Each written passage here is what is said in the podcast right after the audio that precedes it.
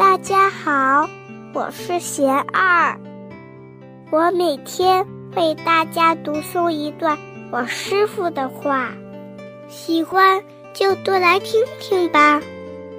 我师傅说，宽恕是自己要先成长才能做到的，成长了多少，就能放下多少仇怨。委屈也好，伤害也好，都过去了。不要让过去的事再影响现在。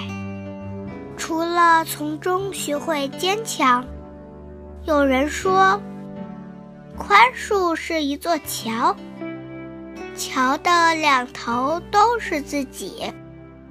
跨过它，放下执着。与怨恨，这一头就是一个新的自己。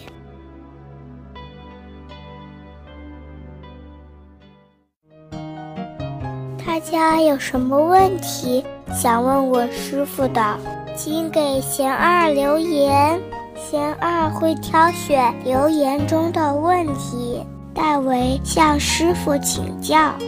然后在今后的节目中回答哦。